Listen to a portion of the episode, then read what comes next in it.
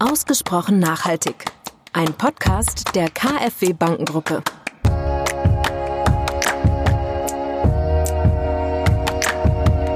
In vielen Unternehmen sitzt da noch die Männerriege und tendiert dann natürlich auch eher dazu, Männer nachzuziehen.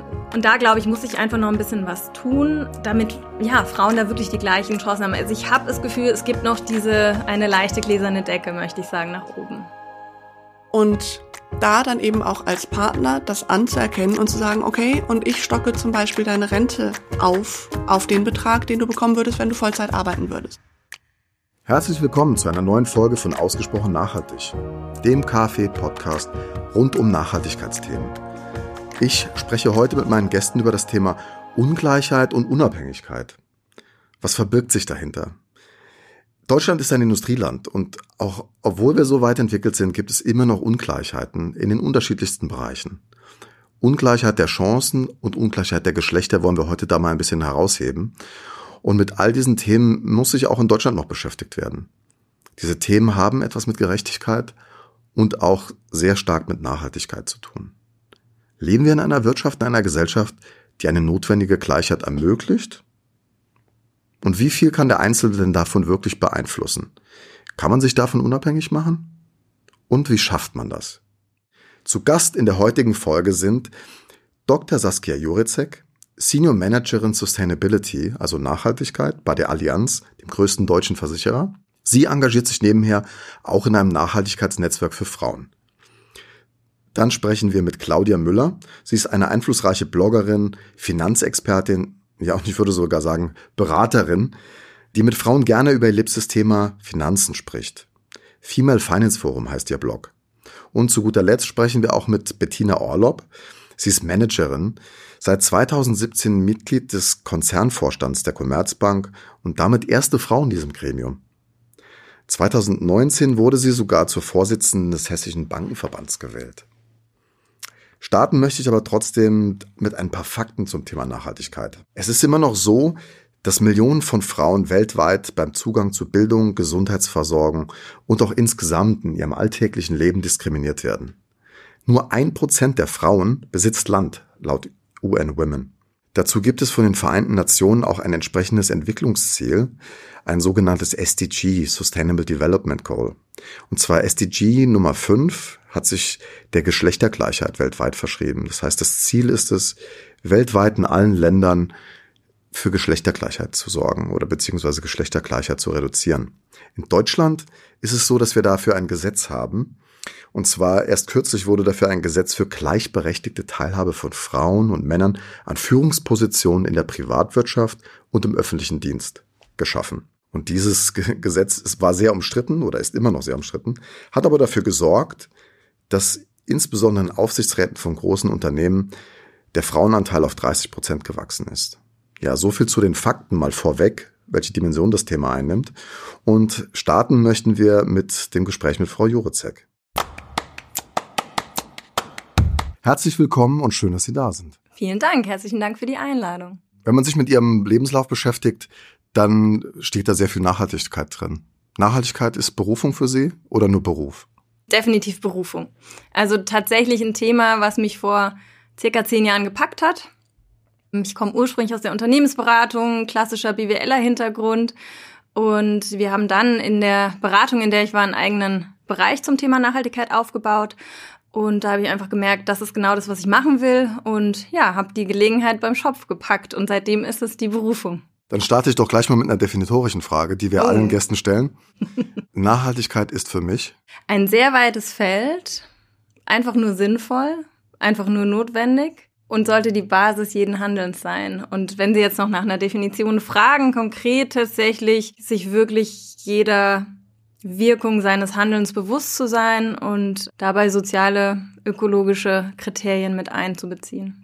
Diese Definition deckt sich auch mit dem Anspruch der KfW. Wir denken auch immer in ökonomischen, ökologischen und sozialen äh, Dingen. Und unsere Erfahrung ist auch, wenn man eine der Dimensionen nur berücksichtigt, dann hat man Probleme in den anderen Dimensionen. Also Nachhaltigkeit funktioniert nur gesamthaft. Nun sind Sie bei der Allianz im Nachhaltigkeitsmanagement tätig.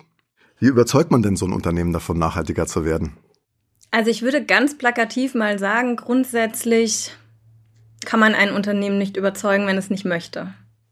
Also aus meiner Sicht braucht es, und das ist jetzt für alle Unternehmen gesprochen, es braucht wirklich eine Vorstandsebene oder eine Managementebene, die hinter dem Thema steht, die das Thema treibt und die an das Thema glaubt. Also ganz, ganz schwierig ist aus meiner Sicht, wenn man ein losgelöstes Nachhaltigkeitsteam hat im Unternehmen, dass das einfach ja vor sich hin arbeitet, aber keine wirkliche Durchsetzungskraft hat. Von daher muss es ganz oben verankert sein? Muss es strategisch verankert sein? Ist tatsächlich auch etwas, was ich mir in der Doktorarbeit angeschaut habe. Was braucht es denn eigentlich für Rahmenbedingungen im Unternehmen, damit sich Nachhaltigkeit wirklich ja, effektiv umsetzen lässt? Und da braucht es eben gewisse Rahmenbedingungen, unter anderem diesen, diesen Vorstandssupport. Was anderes ist es natürlich dennoch, auch wenn der Vorstand überzeugt ist, muss man natürlich viele weitere Menschen im Unternehmen überzeugen.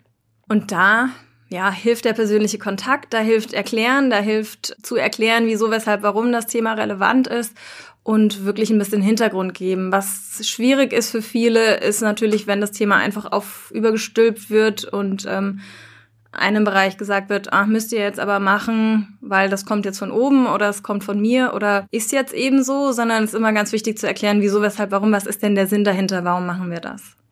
Nur dann ist auch für die Leute verständlich, welchen Beitrag sie dazu leisten können. Ne? Genau, genau. In Ihrer Vorstellung hatte ich darauf hingewiesen, dass Sie ein Nachhaltigkeitsnetzwerk ans Leben gerufen haben. Das interessiert uns natürlich auch besonders. Erzählen Sie doch mal, was es damit auf sich hat und was Sie damit erreichen möchten, weil Sie haben ja ein Nachhaltigkeitsnetzwerk für Frauen gegründet. Ja, tatsächlich war ich in den letzten Jahren selber immer mal auf der Suche nach einem Netzwerk für Frauen in der Nachhaltigkeit. Gibt unterschiedlichste Nachhaltigkeitsnetzwerke, in denen ich auch schon war und bin. Die sind aber häufig immer mal wieder eingeschlafen und die Treffen haben da nicht mehr ganz so regelmäßig stattgefunden.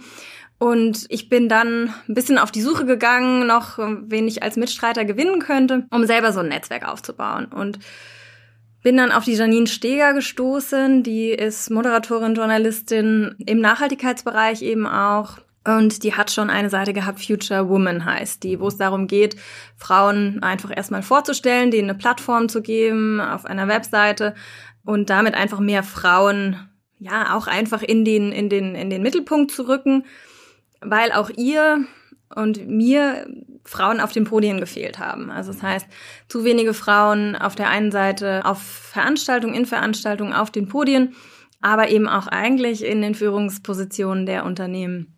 Und so sind wir gestartet. Wir haben uns dann einmal getroffen, haben gesagt, super, passt, machen wir. Das ging relativ schnell. Und ja, jetzt sind die Future Talks entstanden. Wir hatten den Kick-Off im Juli in München. Das hat netterweise die Allianz gehostet. Ähm, wir waren da ca. 50 Frauen, unterschiedlichste Bereiche, unterschiedlichste Hintergründe, immer mit einem Nachhaltigkeitsbezug, aber eben aus Wissenschaft, aus Startups, aus Unternehmen. Und da ist uns auch die Mischung grundsätzlich wichtig. Und es war ein super Erfolg. Also wir hatten das Gefühl, die Welt hat auf dieses Netzwerk gewartet. Schön. Das war wirklich ein, ein tolles Feedback, was wir da bekommen haben. Genau. Und jetzt ähm, folgt eben der zweite Talk in Frankfurt. Stichwort Frauennetzwerke mhm. heißt für mich auch Selbstbestimmung und Unabhängigkeit. Mhm. Sehen Sie darin so eine neue, nachhaltige Entwicklung in der Gesellschaft? Aus, also aus meiner Sicht nehme ich wahr, es gibt Tech-Netzwerke von Frauen mittlerweile. Ist das ein Einzelfenomen oder ist das eine Entwicklung?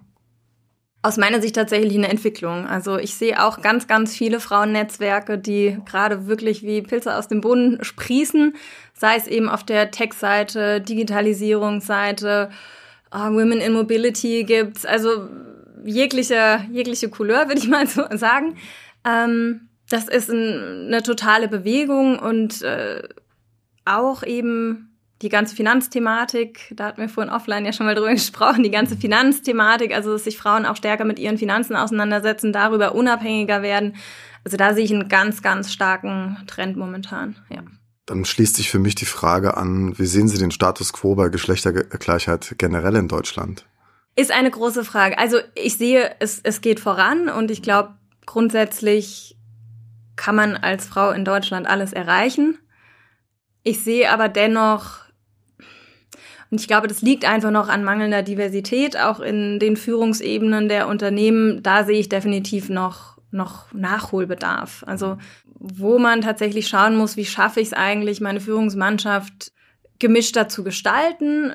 Nicht nur unbedingt wenn es um Frauen geht, sondern auch vielleicht um unterschiedliche Nationalitäten und Kulturen.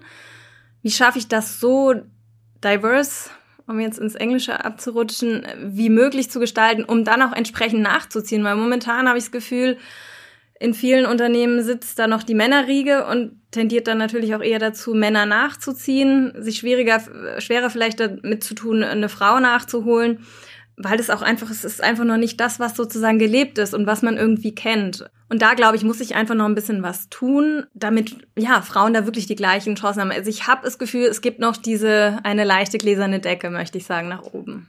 Ich berichte jetzt mal ein bisschen aus meiner Wahrnehmung, was meine Tochter angeht. Die ist acht Jahre alt. Und ich habe immer den Eindruck, wenn ich die so erlebe, dass sie in einer anderen Welt ein Stück weit aufwächst und für, für sie Dinge selbstverständlicher sind. Also die für mich vielleicht noch anders waren. Also aus dem persönlichen Erleben, wie das so ist, wie Sie sagen, viele Männer in der, in der Banking-Szene können Sie fast ausschließlich sehr geehrte Herren schreiben. Da wird sich in der Gesellschaft da was ändern jetzt mit äh, den, den Mädchen, die das starke Geschlecht ja sind, von selbst dafür sorgen, dass sich da etwas tut? Oder haben Sie vielleicht sogar die Befürchtung, dass das eine oder andere wieder zurückgedreht wird? Also aus meiner Sicht sieht es momentan grundsätzlich gut aus auch in der Zukunft. Ich glaube aber, dass auch momentan noch in der Erziehung, auch schon bei den kleinen Kindern, es einfach anfängt, dass die Mädchen in rosa Sachen gekleidet werden und die Jungs in blaue und man da einfach wirklich gesellschaftlich so geprägt ist von bestimmten Normen mhm. und das sich aus meiner Sicht immer noch nicht so aufgeweicht hat, wie es sein könnte. Ich, ich sehe noch nicht, dass wir das, dass die, das Ende der Fahnenstange sozusagen erreicht ist. Mhm. Ich glaube aber grundsätzlich, wir sind da auf einem sehr, sehr guten Weg. Das Rückwärtsdrehen sehe ich nicht wirklich. Ich sehe aber schon, dass häufig auch gerade Frauen, die sich engagieren oder Frauen, die zum Beispiel sagen, wir brauchen jetzt mal ein Frauennetzwerk, um Frauen nach vorne zu bringen, gesagt kriegen, hm, was ist denn mit den Männern und wieso dürfen die jetzt nicht und überhaupt? Also da man man provoziert damit schon auch erstmal einen gewissen Widerstand und äh, vielleicht auch mal negatives Feedback und ja, ich glaube, da ist es einfach ganz wichtig, von allen Seiten offen zu sein und nicht zu dogmatisch. Also auch als Frau oder als Frauennetzwerk äh, Männer nicht auszuschließen. Also ich glaube, da brauchst du aber von beiden Seiten einfach Offenheit und, und Verständnis und dass keins besser ist. Also auch, es will jetzt auch keiner eine reine Frauenführungsmannschaft, sondern es geht ja um gemischte und einfach ähm, gleichberechtigte Verhältnisse. Mein Eindruck in den Unternehmen ist, gerade auch KfW ist ein Konzern. Allianz ist ein noch größerer Konzern, also ich weiß gar nicht, wie viele Mitarbeiter, 150.000 oder sowas Circa, haben sie, ja. haben sie glaube ich, weltweit. Also das ist ja eine, eine richtig große Hausnummer. Mhm. Das Thema Geschwindigkeit, Flexibilität und Anpassungsfähigkeit mhm. im Unternehmen ist ja das Thema schlechthin gerade. Mhm. Da ist meine Sicht der Dinge irgendwie, dass ich denke, Unternehmen können es eigentlich gar nicht mehr erlauben, hochqualifizierte Frauen mhm. von gewissen Dingen äh, fernzuhalten. Also mhm. Deswegen war immer so mein, meine Einschätzung, dass vielleicht äh, diese wirtschaftliche Entwicklung mhm. da etwas forcieren kann, was politische Rahmenbedingungen nicht schaffen können. Mhm. Gute Frage. Sehe ich jetzt so noch nicht. Live in Aktion müsste man wahrscheinlich mal mit meinen HR-Kollegen sprechen. Das kann ich so gar nicht beantworten. Okay. Sie haben ja sehr eindrucksvoll von dem Frauennetzwerk berichtet. Ihre Augen äh, leuchten und glänzen, wenn Sie davon berichten. Also das scheint eine gute Sache zu sein. Mhm. Würden Sie sagen, dass der Schlüssel für die Frauen schon in ihrer eigenen Hand auch in vielen Bereichen liegt? Also wir hatten ja das Thema Unabhängigkeit. Also Sie haben mhm. ja gesagt, lasst uns ein Netzwerk machen. Mhm. mhm.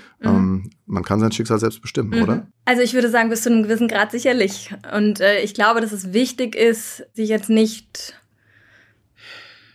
beleidigt oder desillusioniert äh, zurückzulehnen und zu sagen, na, ich kann jetzt ja sowieso nichts machen, ich kann sowieso nichts erreichen, ich bin von, von dem System abhängig. Mhm. Man kann sich ja aus dem System befreien, man kann ja was ähm, anderes machen, was eigenes machen und sei es eben, dass man ein Netzwerk gründet und sagt, so, wir versuchen jetzt äh, den Frauen einfach mehr Sichtbarkeit zu geben und eine Bühne zu geben oder auch zu sagen, wenn es mir in einem bestimmten Konzern vielleicht so nicht passt, dann suche ich mir vielleicht ein anderes System, in das ich besser passe. Also ich glaube, da kann man sehr, sehr viel bewirken oder da hat man sehr viel Entscheidungsfreiheit. Ich glaube aber schon, dass es immer noch auch Branchen gibt, die einfach zum Beispiel jetzt eher technisch dominierte Branchen, wo es, glaube ich, als Frau, wenn man sich auch wirklich als Frau verhält und ähm, ja, so ist, wie man ist, es wirklich noch schwierig hat ich tue mich immer äh, ein bisschen schwer damit auch zu sagen, man müsste die Frauen mehr in die technischen Berufe holen. Mhm. Es liegt ja auch ein Stück weit am Interesse. Also es verbietet ja jetzt keiner einer Frau einen technischen Beruf äh, zu, zu erklären oder ein Mhm. technisches Studium zu machen, Mhm, sage ich mal. mhm. Da ist ja irgendwie die, die Realität in den Hörsälen, dass das ja sehr stark männerdominiert ist. Ja, jetzt ist natürlich die Frage, woran das liegt und wo das anfängt. Also mein Vater hat mit mir schon am Auto geschraubt, deswegen Okay. kann ich heute auch mein Auto reparieren. Sehen Sie, das kann ich nicht. Ja, Sehen Sie? Aber vielleicht wäre das mal was für Ihre Tochter. Ja. Also einfach nur dieses Thema, wo, wo führe ich Kinder ran? Also gehe ich jetzt mit meinem Sohn Fußball spielen oder gehe ich auch mit meiner Tochter Fußball spielen oder Auto reparieren oder ne, mache ich, mache ich Dinge, die mache ich mit beiden Kindern das Gleiche. Also ich glaube, das ist für mich wahrscheinlich schon die Voraussetzung, damit so ein Interesse überhaupt geweckt wird und ähm, man sich und damit irgendwie auseinandersetzt. Und wenn jetzt sich bei mir das wahnsinnig große technische Interesse irgendwie geweckt hätte, äh, wäre ich vielleicht in die Richtung gegangen, weil es für mich nicht ausgeschlossen gewesen wäre. Und vielen Frauen oder auch Jungen ist dann vielleicht gar nicht bewusst, was sie alles tun können. Es geht ja in beide Richtungen. Das ist ja nicht nur Frauen und technische Berufe, sondern auch Männer vielleicht in Berufen, die eher erzieherischen Berufen zum Beispiel oder auch im Nachhaltigkeitsbereich sehe ich noch äh, relativ Ja. viele Frauen und nicht so viele Absolut. Männer. Ja, oder wenn Sie durch die HR-Flure laufen, sind Sie auch mehr Frauen als Männer. Genau. Also da, genau. haben wir, da haben wir schon noch eine entsprechende Verteilung, ja. also warum darf sich der Mann nicht auch mit den weicheren Themen beschäftigen, ist so ein bisschen die Frage. Hätte ich kein Problem damit. Dann würde ich Sie irgendwie noch mal bitten, wir haben sehr, sehr viel schon über das Thema gesprochen. Ich finde, Sie sind auch ein Stück weit ein Vorbild für andere Frauen. Also ich finde immer, wenn man ähm, sich engagiert, wenn man äh, nebenher so etwas wie ein Netzwerk betreibt, wenn man in der Sache wirkt, dann taugt man auch zum Vorbild, auch weil sie begeistert sind von den Sachen, die sie berichten. Was würden Sie denn jungen Frauen dann mit auf den Weg geben, die am Anfang von ihrer Karriere stehen? Was, was wären denn so die wichtigen Weichen, an denen sie ansetzen müssen, an, an, an entsprechenden Punkten? Weil, vielleicht nochmal ganz kurz ausgeholt, ich erlebe sehr viele junge Studenten, auch gerade in der KfW, die einen unglaublichen Druck sich machen, äh, schon mit 20, mit 21, karrieremäßig was erreichen zu müssen. Und wenn sozusagen diese Gender-Thematik noch dazukommt, dann könnte ich mir vorstellen, ist das nochmal ein Stück weit mehr aufgeladen. Ich glaube, die Herausforderung ist natürlich, wenn man so am Anfang seiner Karriere steht, dann will man möglichst schnell sein, man will alles möglichst schnell erreichen und tun. Das hört auch unbedingt später, glaube ich, gar nicht mal so auf. Ich glaube, das Wichtige ist aber eben daneben trotzdem auch das Leben irgendwo noch zu genießen und auch Spaß an dem zu haben, was man macht, weil ich glaube, am Ende ist man nur richtig gut, wenn man auch überzeugt von dem ist, was man tut und wenn einem das Spaß macht. Und ja, also wenn man es nicht nur der Karriere wegen macht. Ich glaube, es ist ganz, ganz schwierig, auch eine Karriere komplett fix zu planen, weil man weiß nie, was im, was im Leben passiert. Aber ich würde auf jeden Fall jeder jungen Frau den Rat geben, möglichst viel auszuprobieren, zu schauen, was die Welt und was das Arbeits- und Berufsleben so zu bieten hat, weil es gibt mittlerweile einfach so eine Vielfalt an spannenden Jobs und ähm, Dingen, die man tun kann. Also dass man sich da auch im Studium gerade noch die Zeit nimmt, sich irgendwie ein bisschen zu orientieren und mit Praktika und Auslandsaufenthalten versucht, das irgendwie so ein bisschen zu bereichern und eben nicht nur das Studium möglichst schnell durchzieht, um dann möglichst schnell in den Job zu gehen und dann aber irgendwie die Welt noch nicht gesehen hat. Und ich glaube, dafür ist das Studium eine ganz, ganz tolle Zeit.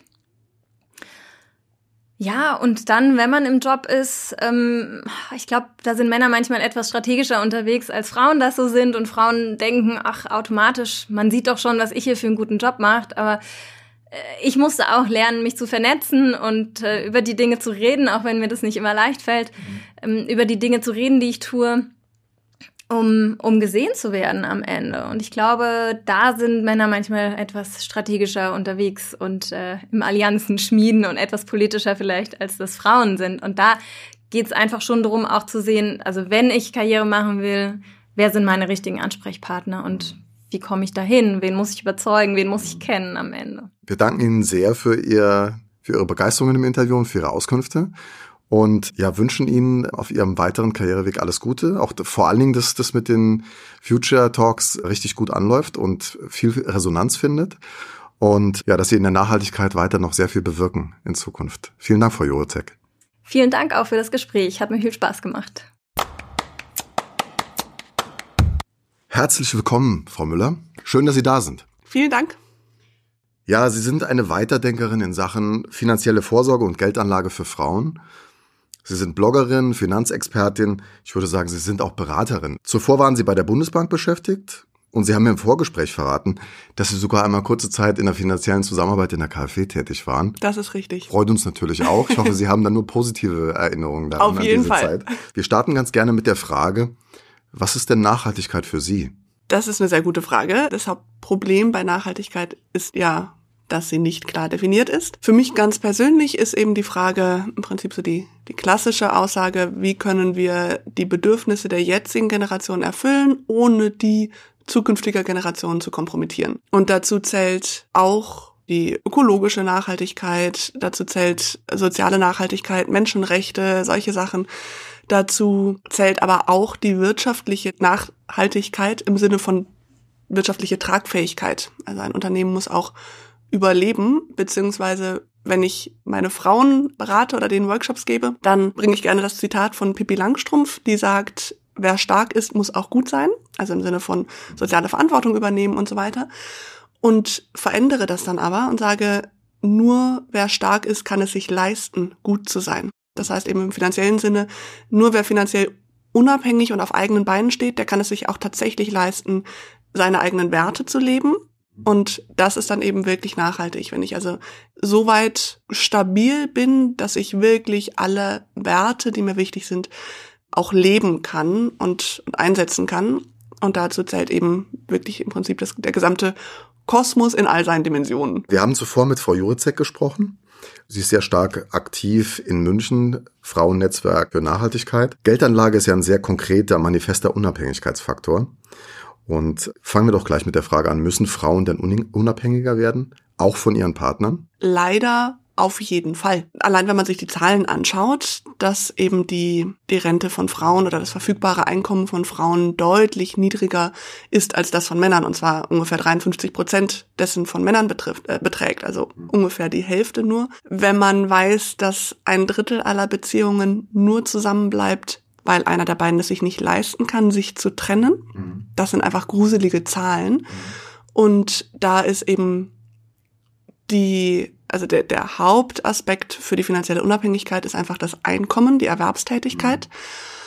Und da haben Frauen eben den Nachteil, wenn man so möchte, dass wir diejenigen sind, die Kinder bekommen, was eine sehr schöne Sache ist, aber was eben auch häufig dazu führt, dass wir dann in Teilzeit arbeiten, dass wir ohnehin schon die schlechtere Bezahlung haben und so weiter. Und ich wurde auch letztens gefragt, ob denn so Sachen wie ein eigenes Konto zu behalten nicht eigentlich schon oder, oder gar einen Ehevertrag, da auch nur darüber nachzudenken, ob das nicht eigentlich schon für Hintergedanken spricht. Und dann habe ich gesagt, na ja, das ist für mich eigentlich genauso wie eine Berufsunfähigkeitsversicherung zum Beispiel. Natürlich hoffe ich, dass ich nicht berufsunfähig werde, mhm. aber für den Fall das ist meine Situation ohnehin so schlimm, da möchte ich nicht auch noch finanzielle Sorgen haben.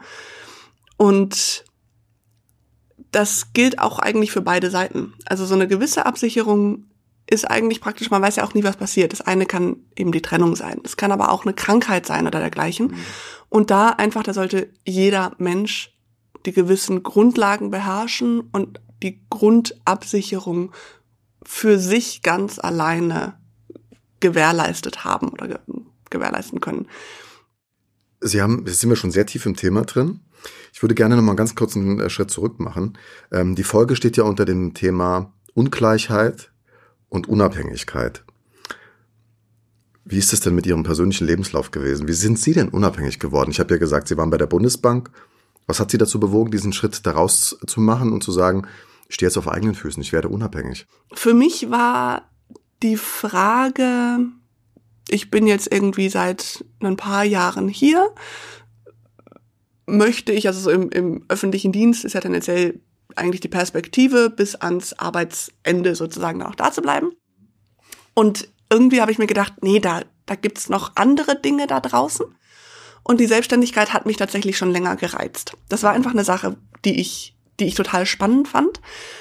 Und dann habe ich erstmal überlegt, was wären denn Themen, die ich mir vorstellen könnte. Und da bei der Bundesbank war ich für das Thema nachhaltige Geldanlage zuständig. Das war also meine ursprüngliche Idee, den Leuten beizubringen, wie nachhaltige Geldanlage funktioniert. Allerdings ist da das Problem nicht die Nachhaltigkeit, sondern die Geldanlage.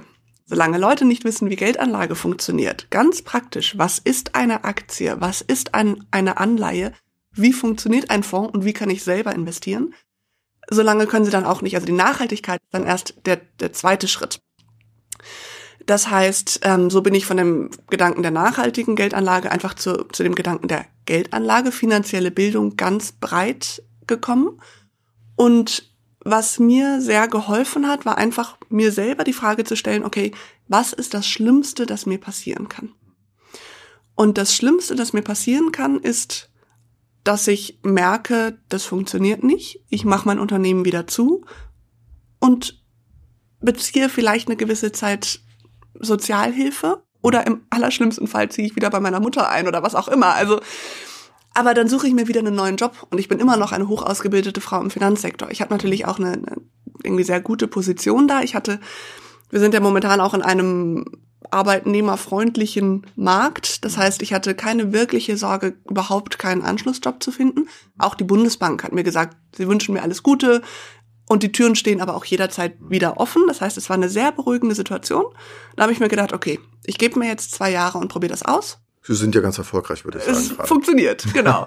Also der, der Worst Case hat nicht stattgefunden, aber es war eben auch hilfreich, mir wirklich mal ganz, ganz ehrlich vor Augen zu führen, was ist denn dieser Worst Case? Was ist der schlimmste Fall, der eintreten kann?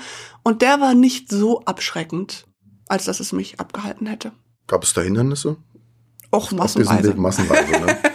Sehen Sie sich da ein bisschen als Vorbild für andere Frauen? Würden Sie sagen, Frauen sollten sich auch da mehr zutrauen? Ich selber habe nicht das Gefühl, dass, dass ich irgendwie so außergewöhnlich bin, aber allein wenn man sich die Zahlen anschaut, ja, wir haben viel zu wenige Gründerinnen. Ich, ich weiß gar nicht die genauen Zahlen, aber es ist irgendwas unter 15 Prozent aller Unternehmensgründungen sind, finden eben in, in Frauen, werden von Frauen getätigt. Und wir wissen, wie wichtig Vorbilder für uns sind. Viel wichtiger als das, was uns gesagt wird. Das heißt, natürlich kann ich meiner Tochter erzählen, dass sie alles werden kann und dass sie Astronautin werden kann und Bundeskanzlerin und Vorständin und Professorin oder auch Erzieherin oder Krankenpflegerin oder ich alles, was sie möchte. Aber wenn meine Tochter sieht, dass die Professoren hauptsächlich Männer sind und die Sekretärinnen hauptsächlich Frauen, dann wird sie sich selbst wenn sie denkt, okay, ich kann es schaffen, wird sie trotzdem denken, aber um es zu schaffen, muss ich sozusagen das Äquivalent von einer Olympiasportlerin sein. Ja, so klar können wir könnten alle Olympiasportler sein. Mhm. Könnten wir. Könnten wir. Wahrscheinlich, ja. Können wir aber halt auch nicht. Also ja, ja. ich kann es nicht oder das war nicht mein Fokus. Und das heißt, was was Kinder sehen, ist viel wichtiger als das, was wir ihnen sagen. Ja da habe ich auch eine andersrum eigentlich traurige Geschichte erlebt. Zwei kleine Geschwister, die sich drum gekebbelt haben, wer später mal Chef wird. Dann, wenn ich mal groß bin, werde ich Chef und dann habe ich das Sagen und nee, ich werd's und so weiter. Und dann sagte der Bruder irgendwann, wenn ich mal groß bin, dann werde ich Bundeskanzler, dann bin ich Chef von euch allen. Und daraufhin sagte die Schwester, das geht nicht. Man muss eine Frau sein, um Bundeskanzlerin zu werden. und das fand ich total süß im ersten Moment. Und im zweiten Moment habe ich mir gedacht, oh Mann, was, was zeigen wir unseren Kindern eigentlich? Weil das ja, also die armen Jungs, die glauben, sie könnten keine Bundeskanzlerin werden oder kein Bundeskanzler. Und die armen Mädchen, die glauben, sie könnten kein Astronaut, kein Vorstand, kein was auch immer werden, weil das ja alles Männer sind, die wir da sehen. Und dem Jungen hat mit Sicherheit niemand erzählt, dass man eine Frau sein muss, um Bundeskanzlerin zu werden. Er hat das, das selbst einfach, geschlossen. Er hat das selbst geschlossen ja. aus dem, was er sieht. Das ist ja Beobachtung. Genau. Dann sind wir sozusagen auch bei dem Thema Status quo, Geschlechtergleichheit in Deutschland. Haben Sie ja schon so einen gewissen äh, Status gerade beschrieben. Sie sehen also auch, dass da noch viel zu tun wäre, auch in einem Industrieland wie Deutschland. Auf jeden Fall. Interessanterweise ist Deutschland ja relatives Schlusslicht, was dieses Thema betrifft, auch im, also im, im europäischen Vergleich. Natürlich gibt es genug Länder auf der Welt, wo wir noch von ganz, ganz anderen Themen reden.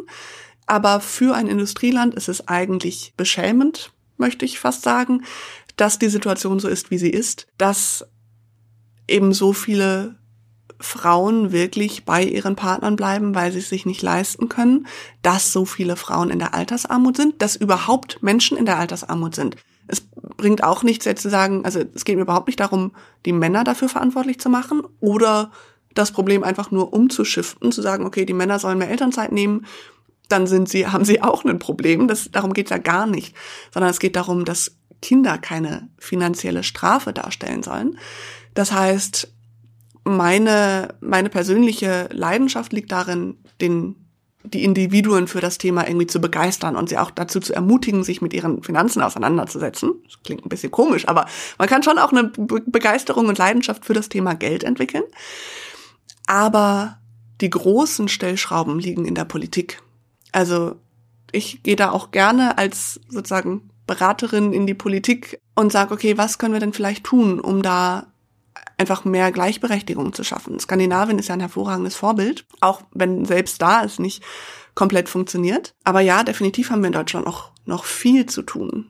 Ich finde es toll, wie Sie mit Begeisterung über diese ganzen Themen sprechen. Ähm, Gerade auch das Thema Geld und Geldanlage, ja. das verbinden die meisten Menschen nicht mit Begeisterung und nicht mit Freude. Ähm, es gibt auch viele Bankvorstände, die sagen, ja, niemand möchte sich gerne mit seiner Geldanlage auseinandersetzen. Ich frage dann immer, warum ist es so? Ich glaube, da gibt es Gründe dafür. Aber Sie sind ein ganz eindrucksvolles Beispiel dafür, dass man das auch mit, mit Begeisterung ähm, besprechen kann, so ein Thema. Vielleicht gehen wir gleich auf dieses Thema auch ein, weil Sie stehen wie kaum jemand anders dafür. Warum ist es denn so, dass Frauen sich viel weniger für das Thema Geldanlage interessieren und das eigentlich am liebsten ihren Männern überlassen und wenn sie vielleicht allein leben, nicht in einer Beziehung sind, dann sagen, boah, da kümmere ich mich später drum? Ich weiß es nicht. Ich weiß es nicht. Ich glaube, Vorbilder, ganz großes, also das ist einfach etwas, was wir eben erben sozusagen. Häufig sind die Frauen für die Finanzen im Alltag, das Haushaltsbuch zuständig und die Männer, wenn es dann darum geht, die großen Investitionsentscheidungen zu treffen. Mhm. Und genau, also Finanzen sind Männersache, wo man sagen muss, das ist auch unfair den Männern gegenüber. Also wir ja. Frauen. Ja. Es ist bei mir nicht anders. Insofern, meine Frau dürfte gerne auch mehr sich um das ja. Thema Geldanlage kümmern. Genau, also wir Frauen sind diejenigen, die irgendwie echt ein Problem haben, wenn die Ehe in die Brüche geht oder so. Aber die Verantwortung, die wir den Männern übergeben, ist auch nicht fair eigentlich. Die sind sowohl dafür zuständig, das Gehalt nach Hause zu bringen, als auch es dann irgendwie gut anzulegen. Und man muss ja sagen, auch Männer haben in Deutschland keine Ahnung von Finanzen. Also Finanzbildung ist einfach katastrophal in Deutschland. Das heißt, Verantwortung für ein Thema zu übernehmen, von dem wir keine Ahnung haben, das macht keinen Spaß. Und sehr nachvollziehbar. Genau, also da kann ich total verstehen. Also von daher ist das auch etwas, wo ich den Frauen sage, hey hier, das ist nicht nur Selbstschutz, sondern das ist wirklich auch, lasst uns doch, also gleichberechtigte Partnerschaft auf Augenhöhe heißt eben auch die Verantwortung für diese Themen zu übernehmen. Und ich finde ohnehin so gewisse, nicht jeder muss alles tun, Aufgaben, also Rollenverteilung kann total sinnvoll sein und effizient sein. Die Menschen haben ja auch einfach unterschiedliche Fähigkeiten, aber ich finde schon, dass jeder Mensch irgendwie zum Beispiel in der Lage sein sollte, eine Glühbirne auszuwechseln, weil es einfach Grundlagen sind. Und genauso sollte jeder Mensch in der Lage sein, die Grundlagen der Finanzen, also zumindest wissen, was auf dem Konto sich tut, was da gemacht wird und so weiter. Dafür ist es einfach zu wichtig. Und immer ein eigenes Konto behalten. Das auch. Was dazu kommt, ist, dass wir in Deutschland einen, eine bedauerliche Neidkultur haben. Also auch wenn jemand viel verdient, dann ist das zum Beispiel in den USA viel eher die Frage, wow, das ist super, der hat so ein hohes Gehalt. Was hat der, was hat der richtig gemacht? Was kann ich von dem lernen? Und in Deutschland ist es eher, der verdient so viel Geld, warum braucht er das denn überhaupt? Und außerdem, das kann doch eigentlich nicht mit rechten Dingen zugehen.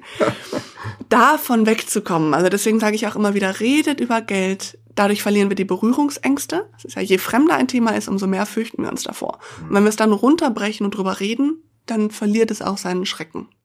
Ach, da sind so viele Dimensionen von Nachhaltigkeit drin, in dem, was Sie sagen. Also Nachhaltigkeit in dem Sinne, dass Frauen es ihr Schicksal in die Hand nehmen sollen und Vorsorge treffen sollen für ihr, für ihr eigenes Leben.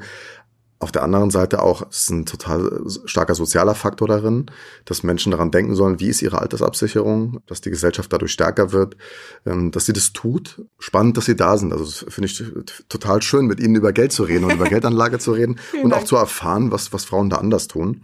Wenn ich ein kurzes Zwischenfazit aus unserem Gespräch ziehen sollte, würde ich sagen, man kann darauf warten, dass es mehr Gleichheit gibt.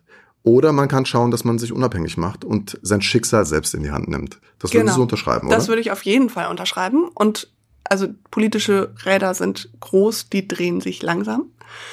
Und vielleicht auch, wenn ich da noch einen Zusatz zu machen darf, ganz häufig eben, wenn wir über, über Geldanlage reden, dann ist immer nur die, der Gedanke Altersvorsorge und eben Altersarmut abwenden und so. Es kommt aus einer sehr angstvollen, eher negativen Perspektive.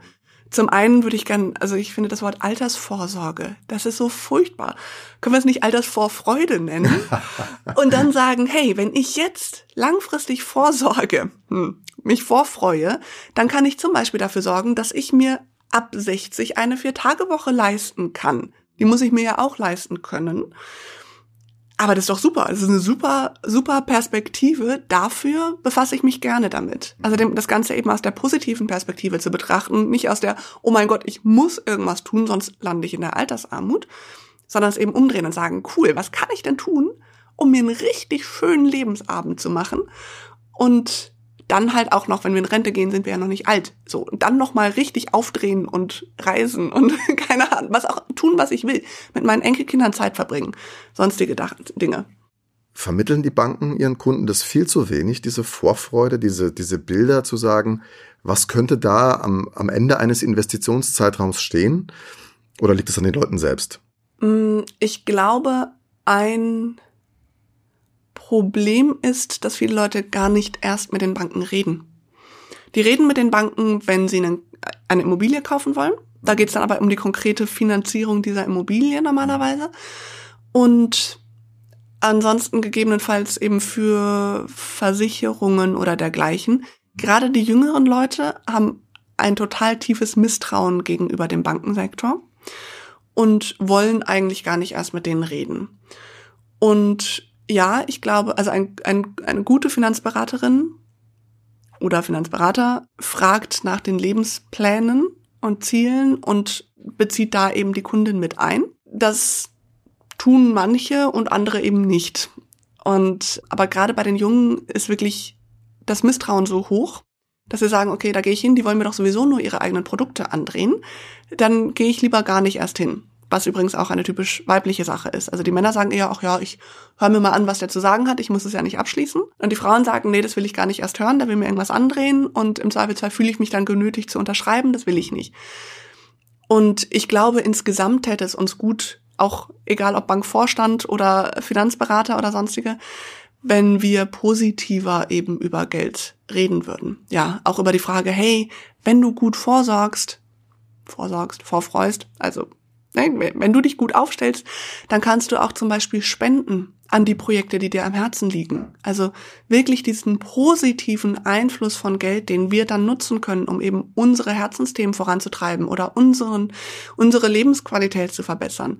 Das in den Vordergrund stellen, statt zu sagen, also sie müssen sich auf jeden Fall absichern, weil sonst könnte dies und jenes und überhaupt passieren. Mhm. Ich finde, es wird mit viel Angst häufig geredet. Vielleicht ja. ist es auch ein bisschen so, das ist mein, meine Einschätzung immer, in Deutschland wartet man viel mehr darauf, dass der Staat die Rente garantiert und für einen ja. sorgt, ja. wohingegen jetzt vielleicht auch in den USA die Leute viel selbstverständlicher am Kapitalmarkt auch investieren, um ihr, um ihre Vorfreude zu organisieren.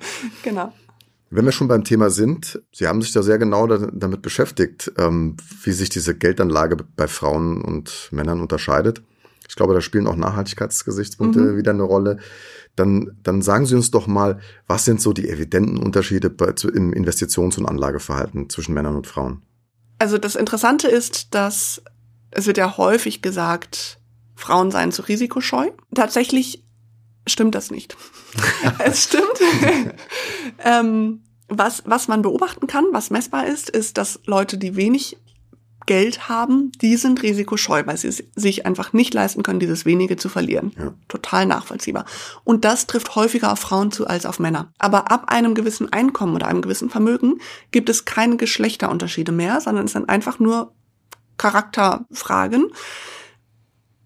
Aber der Unterschied ist, dass Frauen tatsächlich verstanden haben wollen, was wir tun, bevor wir es tun, was eine sehr gute Eigenschaft ist. Das heißt, ähm, der, der Durchschnittsmann sagt sozusagen, ah, ich habe das jetzt noch nicht so ganz verstanden mit den Aktien, aber ich probiere einfach mal aus, mach jetzt mal. Und dann verliert er vielleicht am Anfang ein bisschen Geld, aber der gewinnt Erfahrung und dadurch lernt er und wird immer besser. Und die Frau sagt, ich habe das jetzt noch nicht ganz verstanden mit den Aktien, deswegen mache ich lieber gar nichts. Ja, okay, das ist natürlich genau. keine Alternative. Ne? Genau, das ist das Problem. Das ist der gravierende Unterschied in der Umsetzung.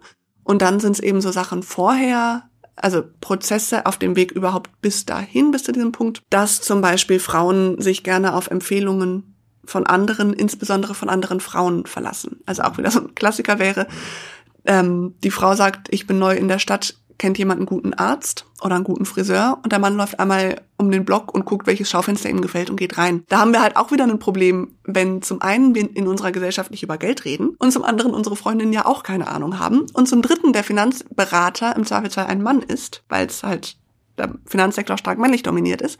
Das heißt, Frauen wissen gar nicht, an wen wir uns wenden können, um überhaupt an die relevanten Informationen zu kommen. Und genau, und dann kommt hinzu, dass Frauen den sehr starken, also auch einfach Wertebewusstsein haben. Das heißt, die sagen ganz klar, ich will aber mit meinem Geld nicht in Rüstungsindustrie investieren. Ich will nicht in Unternehmen investieren, die auf Kinderarbeit äh, irgendwie basieren. Ich will nicht, also was auch immer, aber relativ starke Werte, was natürlich einfach eine weitere Dimension der Komplexität mit sich bringt. Das heißt, die Hürde, aktiv zu werden, ist nochmal höher. Also Frauen würden nachhaltiger auch investieren als, als Männer oder investieren nachhaltiger als Männer. Sie investieren nachhaltig. Wie, ob es dann, also wie groß der Geschlechterunterschied ist, weiß ich nicht. Aber das Thema ist bei Frauen sehr, sehr gefragt. Und das erschwert natürlich dann auch die Lage, weil also Nachhaltigkeit ist ja wahnsinnig komplex, egal ob im Konsum oder in der Geldanlage. Kein einfaches Thema, ja, haben Sie recht. Kein einfaches Thema. Ja. Vielleicht äh, so gegen Ende des Gesprächs, also Sie haben uns einen total interessanten Einblick äh, geliefert, wie, wie Geldanlage bei Frauen äh, sich anders gestalten sollte, was Frauen tun sollten, dass sie äh, Heft, das Heft selbst in die Hand nehmen sollten. Wenn wir jetzt nochmal ganz konkret sagen, wir haben das ja schon angesprochen, Kinder, Elternzeit, Frauen übernehmen einfach oft diese Aufgabe. Nicht, weil der Partner sagt, du musst es machen, sondern weil die Einkommensverhältnisse sich so gestalten, aber auch weil sie das in der Regel auch selber so wünschen. Sie möchten in der Regel mehr Zeit mit den Kindern verbringen. Ist jetzt meine persönliche Erfahrung. Sie können mir gerne widersprechen. Ah. Damit werden sie erstmal finanziell schlechter gestellt. Was kann ich denn jetzt konkret tun? Kann ich irgendwas sagen, dass ich so, heute Abend komme ich nach Hause und dann rede ich mit meinem Mann und was können wir jetzt konkret anders machen?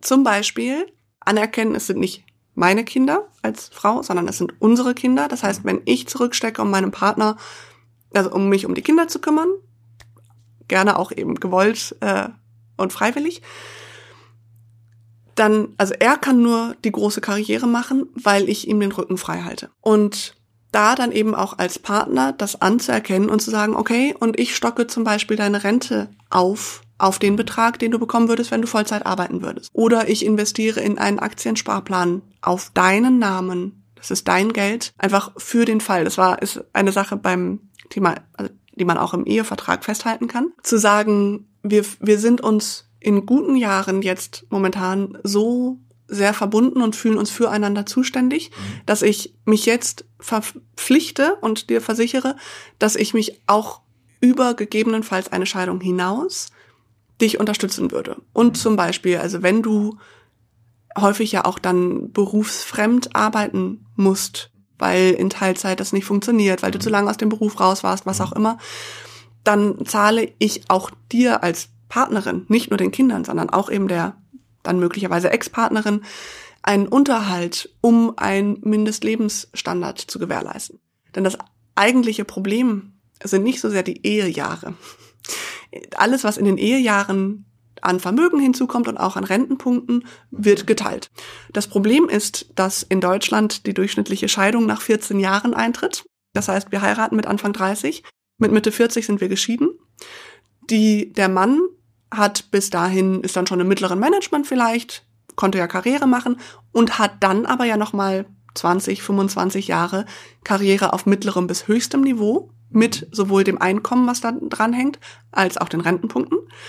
Die Frau hat bis dahin in Teilzeit gearbeitet. Die Kinder bleiben auch weiterhin bei ihr, weil sie die Hauptansprechpartnerin war, weil sie das auch möchte. Das heißt aber, im Zweifelsfall arbeitet sie weiterhin in Teilzeit und hat auf jeden Fall braucht einen Job, bei dem sie pünktlich Feierabend machen kann, was eben normalerweise nicht die hochbezahlten Jobs sind. Und hat dann aber eben die letzten 20, 25 Jahre Karriere auf mittlerem, also niedrigem bis mittlerem Niveau mit allen Einkommen und Rentenansprüchen, die damit zusammenhängen. Denn die Unterhaltspflicht in Deutschland für die Kinder besteht, aber für die Partnerin oder den Partner ist eingeschränkt worden, nur bis das jüngste Kind drei Jahre alt ist, im Normalfall. Das wissen auch viele Leute nicht. Man hat keine Unterhaltspflicht für den Partner. Und das ist sinnvoll, um irgendwie, also weil wir auch einfach sehen, dass die Scheidungsquoten hoch sind, um neue Familien dann auch zu ermöglichen und so weiter. Das ist nicht sinnvoll, wenn, solange wir diese unterschiedlichen Karriere- und äh, Einkommenspositionen haben zwischen Männern und Frauen und die Frauen dadurch eben dann so stark benachteiligt sind in ihrem gesamten weiteren Leben. Was ich für mich aus diesem Gespräch mit Ihnen mitnehme, ist, man sollte nicht darauf warten, dass irgendjemand anders etwas für einen tut, dass die Politik die Rahmenbedingungen verändert, dass die Arbeitgeber sagen, dieses 75 Prozent zu 75 Prozent Verhältnis irgendwie garantieren, sondern sprecht mit euren Partnern, genau. nimmt die, eure Geldanlage in die Hand und sorgt für einen fairen Ausgleich und für einen fairen Deal. Denn Unabhängigkeit schafft Selbstbestimmung und Gleichheit. Stimme ich Ihnen vollkommen zu. das ist ein schönes Fazit. Insofern vielen Dank, Frau Müller, dass Sie da waren. Es war ein tolles Gespräch mit Ihnen und ich wünsche Ihnen alles Gute auf Ihrem weiteren Weg. Dankeschön. Ich finde, Sie sind ein Vorbild für Frauen, Sie sind ein Vorbild äh, für viele Leute und ich kann Ihnen allen, liebe Hörerinnen und Hörer, nur raten, schauen Sie sich an, was Frau Müller so tut. Sie betreibt einen Blog, Female Finance Forum. Female Finance Forum. Da kann man sich informieren, kann man sich Inspiration holen und das ein oder andere Mal kann man sie irgendwo sehen in irgendwelchen Beratungsterminen. Auf jeden Fall, genau. Also ich äh, Beratungstermin ist nicht ganz richtig und ist auch, also beim Thema Finanzen muss man ja immer vorsichtig sein stimmt, mit ja. den Formulierungen. Ja, stimmt. Ich bin keine Finanzberaterin in dem Sinne, genau. Aber ich gebe Workshops und halte Vorträge und die vor allem auch gerne für Arbeitgeber oder Bildungseinrichtungen, um auch die Frauen zu erreichen, die eben nicht selber auf die Idee kommen, zu meinen Veranstaltungen hinzukommen, sondern eben, aber, aber wenn das angeboten wird von eben zum Beispiel dem Arbeitgeber, dann total gerne annehmen. Genau, und es gibt einen Blog, es gibt auch eine Facebook-Gruppe, es gibt ganz, ganz viele auch einfach kostenlose Möglichkeiten, sich auszutauschen zu dem Thema, um einfach auch erstmal die Berührungsängste zu verlieren und zu sehen, hey, das ist ein, kann ein total spannendes Thema sein. Und da mache ich mich jetzt dran. Also ich bin sicher, die Leute sind total neugierig geworden. Nochmal vielen Dank, dass Sie da waren. Danke für die Einladung. Für Vielen Dank.